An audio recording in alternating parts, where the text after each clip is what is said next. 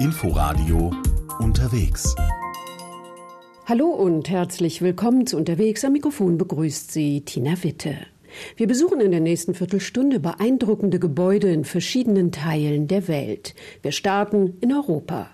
Zu den beliebtesten Sehenswürdigkeiten gehört ausgerechnet ein Bauwerk, das noch gar nicht fertiggestellt ist. Die Sagrada Familia ist die Baustelle von Barcelona. Vor kurzem haben die Arbeiten zur Fertigstellung der Turmspitze des Marienturms begonnen. Eigentlich sollte alles zum 100. Todestag des Architekten Gaudi im Jahr 2026 fertiggestellt sein. Doch durch die Corona-Pandemie hat sich alles verzögert. Und so wird die Kirche wohl noch länger ihrem Ruf der ewig Unvollendeten gerecht. Mark Dugge stellt die Kathedrale vor. In der Ferne Umgeben von Baukränen und Gerüsten und angestrahlt von Scheinwerfern ragten die Türme der Sagrada Familia in den Himmel über Barcelona, glühend in der Dunkelheit. Eine Gruppe gelblich-brauner, löchriger, schlanker Gebilde, die aussahen wie gigantische Seeschwämme, die vom Meeresboden aus dem Licht entgegenwuchsen. Ein Zitat aus dem Buch Origin, dem Thriller des US-amerikanischen Autors Dan Brown aus dem Jahr 2017. In ihm schickt er den Wissenschaftler Robert Langton nach Spanien, um es mit dunklen Mächten aufzunehmen und geheimen Botschaften auf die Spur zu kommen. Die Sagrada Familia ist einer der Schauplätze in dem Roman. Da ist zum Beispiel die Steinplatte des katalanischen Bildhauers Subirax, die an der Fassade befestigt ist. Auf ihr sind in vier Reihen jeweils vier Zahlen zu sehen. Touristenführerin Charo Fuello.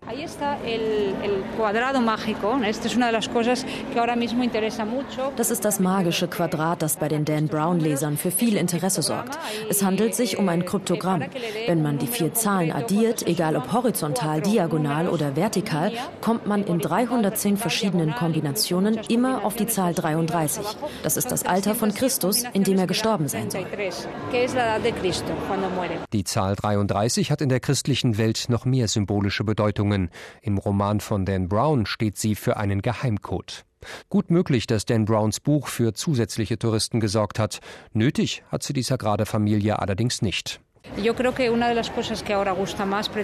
Was vielen besonders gut gefällt, ist der Innenraum. Der ist nicht von Gaudi geschaffen worden, aber er hat sich an den Vorstellungen von Gaudi angelehnt. Er erinnert an einen großen spirituellen Wald mit Palmen. Und dann ist da das Licht, von dem Gaudi schon sagte, dass es das Innere der Kirche bemalen werde. Deswegen sind viele, die das erste Mal kommen, erst einmal überrascht. Keiner bleibt davon unbeeindruckt. Es kann einem gefallen oder nicht, allen steht der Mund offen. Unter Europas Kathedralen ist die Sagrada Familia ein Säugling. Ein Riesenbaby, das auch mit 130 Jahren noch nicht ausgewachsen ist, auch wenn der Vater schon bald 100 Jahre tot ist. Barcelonas berühmtester Architekt Antoni Gaudí.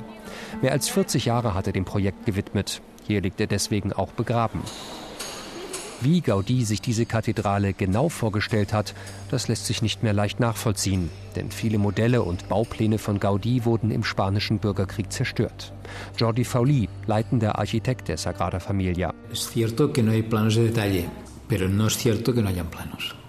Es gibt zwar keine Pläne zu Details, aber wir haben von Gaudí umfassende Informationen über die allgemeinen Formen des Gebäudes und Detailangaben zu wichtigen Einzelteilen. Unsere Aufgabe ist es, die Gesamtheit seiner Zeichnungen zu interpretieren, die Modelle genau zu analysieren und sie umzusetzen. Natürlich wollen wir dabei immer möglichst nah an seinen Vorstellungen bleiben. Das Hauptschiff etwa entspricht exakt den Vorstellungen von Gaudí. Podemos decir que la nave principal responde exactamente o muy exactamente a la maqueta de Gaudí. Große Debatten über diese Kirche gab es jedenfalls schon immer. Berühmte Architekten wie etwa Le Corbusier oder Gropius wollten den Bau in den 50er Jahren sogar stoppen lassen, damit sich die Kirche nicht weiter von Gaudis Ideen entfernt. Chefarchitekt Jordi Fauli. Suerte que no nos hicieron caso. Zum Glück hat man diesen Architekten nicht zu viel Beachtung geschenkt. Natürlich, Gebäude, die wie dieses mitten in der Stadt liegen, werden immer kritisiert. Aber jeder neue Bauteil, der fertiggestellt wird, löst auch Bewunderung aus. Und zwar nicht nur aus einer intellektuellen Haltung heraus, sondern weil man etwas fühlt, die Wirkung erlebt.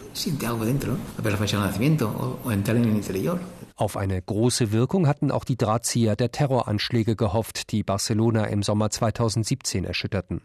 Nach Aussage einer der Täter hatten die Terroristen ursprünglich vor, die Sagrada Familia zu sprengen. Der Sprengstoff, der dafür vorgesehen war, explodierte allerdings versehentlich schon vorher. Sie wussten schon, warum sie die Kirche treffen wollten. Die Sagrada Familia ist nicht nur der ganze Stolz der Christen von Barcelona, sie ist auch das inoffizielle Wahrzeichen der Stadt. In Katalonien weist man gern darauf hin, dass Gaudí bei seinem Schaffen von der Liebe zu seiner Heimat getrieben gewesen sei. Viele katalanische Separatisten sehen in ihm einen Vorkämpfer für die katalanische Kultur. Historikern zufolge war Gaudí allerdings ein eher introvertierter Mann, der sich mit politischen Äußerungen zurückhielt. Das ändert aber nichts daran, dass die Sagrada Familia eine Ikone des katalanischen Selbstbewusstseins ist, mit Strahlkraft in die ganze Welt.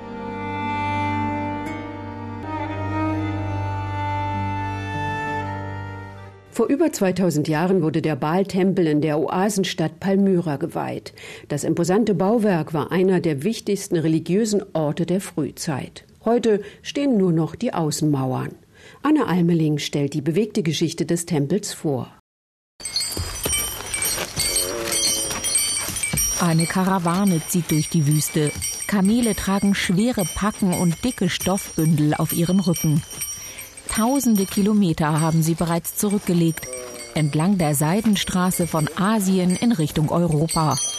Die nächste Raststätte ist schon von weitem erkennbar.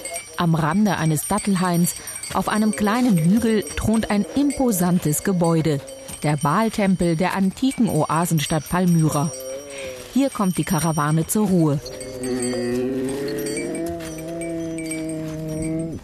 Im ersten Jahrhundert vor Christus erlebt Palmyra eine Blütezeit. Der gerade erst errichtete Baaltempel zieht Menschen von nah und fern in seinen Bann. Seine Dominanz ist bis heute zu spüren.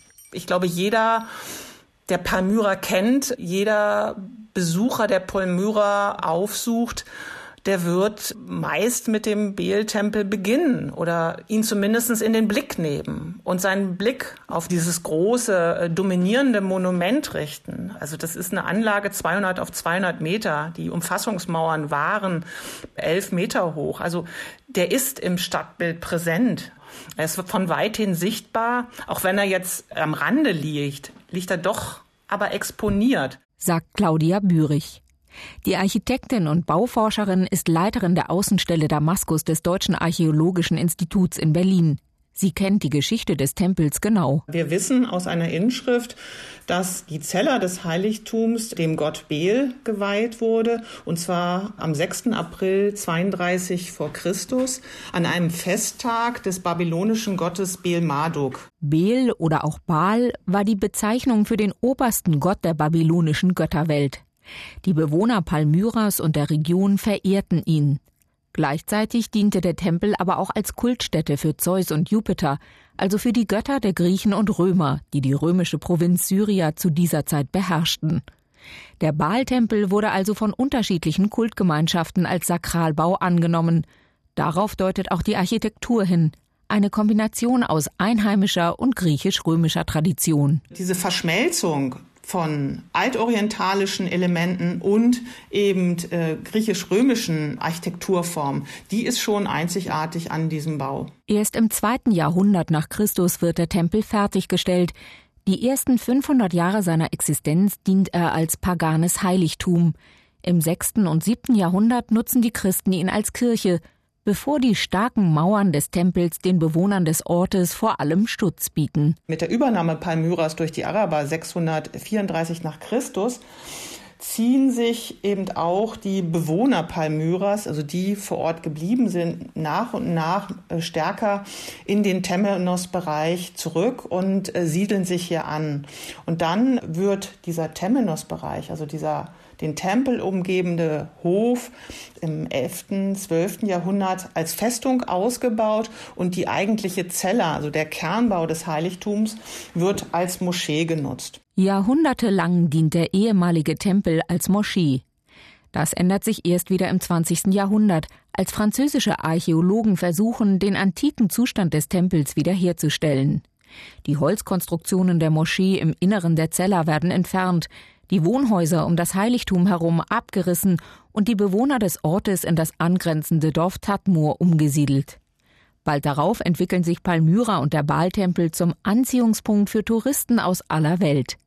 Tausende Menschen besuchen die antike Oasenstadt jedes Jahr, bis 2011 in Syrien der Krieg beginnt. 2015 nehmen Kämpfer des sogenannten Islamischen Staates Palmyra ein und zerstören unter anderem den Baaltempel unter dem Vorwand, es handele sich dabei um ein unislamisches Bauwerk. Vom eigentlichen Tempel ist nur erhalten das Eingangstor, was an der Westseite, also auf der äh, Längsseite an der Westseite, die Eingangssituation zur Zella betont hat. Also nur dieses Eingangstor ist erhalten geblieben und wie so ein Signal ragt das in dieser großen Hofanlage auf. Alles andere die Zeller, die umgebenden Säulen, die noch bestanden, sind zerstört. Dem Zauber, den Palmyra als Verbindung zwischen Orient und Okzident bis heute ausstrahlt, konnten die Terroristen aber nichts anhaben.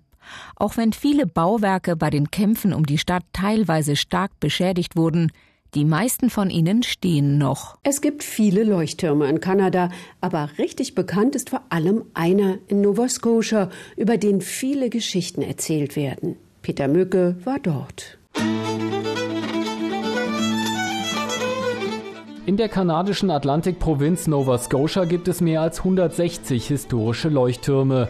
Aber keiner wird so oft fotografiert wie der Leuchtturm von Peggy's Cove, einem kleinen Fischerort an der Ostküste der St. Margaret's Bay, sagt Richard Arnold vom Reiseveranstalter Atlantic Tours. The thing that would make uh, Peggy's Cove kind of unique is that Was diesen Leuchtturm so besonders macht, ist die Gletscherlandschaft mit riesigen Findlingen, auf denen er erbaut ist.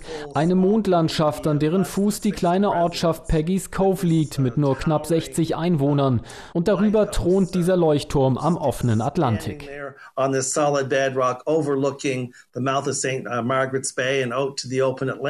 15 uh, Meter hoch ist die heutige Betonkonstruktion. Sie ersetzte 1914 den ursprünglichen Leuchtturm Leuchtturm aus Holz, der hier 1868 erbaut wurde, erzählt Arnolds Kollege Gary Biddle. Wenn die Sonne unterging, hat der Leuchtturmwärter eine Kerosinlampe auf dem Dach angezündet. Dieses rote Leuchtfeuer wurde dann durch einen Spiegel verstärkt, um den Eingang zur St. Margaret's Bay zu kennzeichnen to St. Margaret's Bay. Heute warnt ein roter elektronischer Blitz im 5-Sekunden-Abstand vor der gefährlichen Küste, an der im Laufe der Jahrhunderte viele Schiffe zerschellt sind. Der Legende nach hat die Ortschaft durch ein solches Unglück auch seinen Namen bekommen.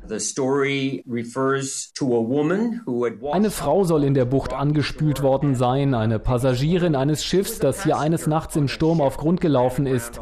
Dieser einzig Überlebende hieß Peggy, Peggy aus der Bucht, Peggy's Cove. Peggy as in Peggy of the Cove. Eine Geschichte, die William de Garth aufgeschrieben hat, auch wenn es deutlich wahrscheinlicher ist, dass der Name auf die St. Margaret's Bay zurückgeht, denn Peggy ist eine beliebte Kurzform von Margaret.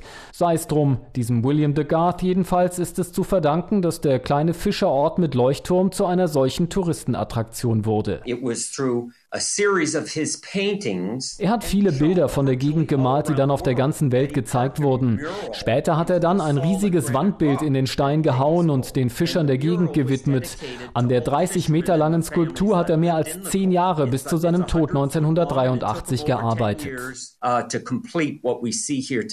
Auch deshalb kommen die Touristen in Scharen hierher. Die Provinzhauptstadt Halifax liegt nur eine Autostunde entfernt. Vor Corona legten dort jeden Tag mehrere Kreuz Kreuzfahrtschiffe an und viele Passagiere machten sich auf den Weg nach Peggy's Cove, weshalb sich in den Sommermonaten in dem 60-Seelendorf schon mal ein paar tausend Menschen tummelten. Uh, ja, das können schon mal ganz schön viele Leute hier in Peggy's Cove sein. Deshalb empfehle ich immer, im Sommer und im Frühling früh zu kommen. Im Herbst kommen weniger Menschen, aber im Sommer sollte man vormittags hierher, um Menschenmassen zu vermeiden. To avoid any, uh, Ein Problem, das es zurzeit nicht gibt. Durch die Corona-bedingten Reisebeschränkungen können derzeit nicht mal alle Kanadier so einfach hierher reisen. So ruhig war es schon lange nicht mehr. Peggy's Cove, kein Touristen-Hotspot, sondern nur das, was es seit der Gründung 1811 immer war.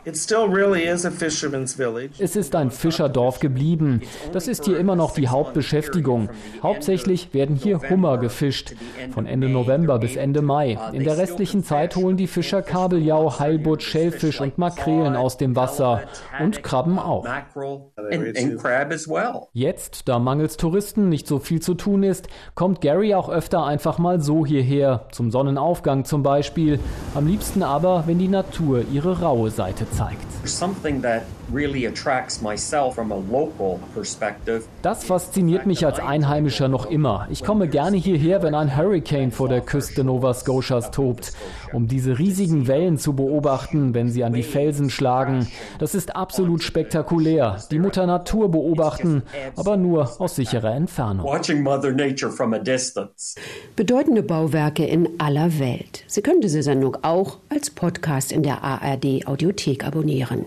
Danke fürs Zuhören und bis nächste Woche, sagt Tina Witte.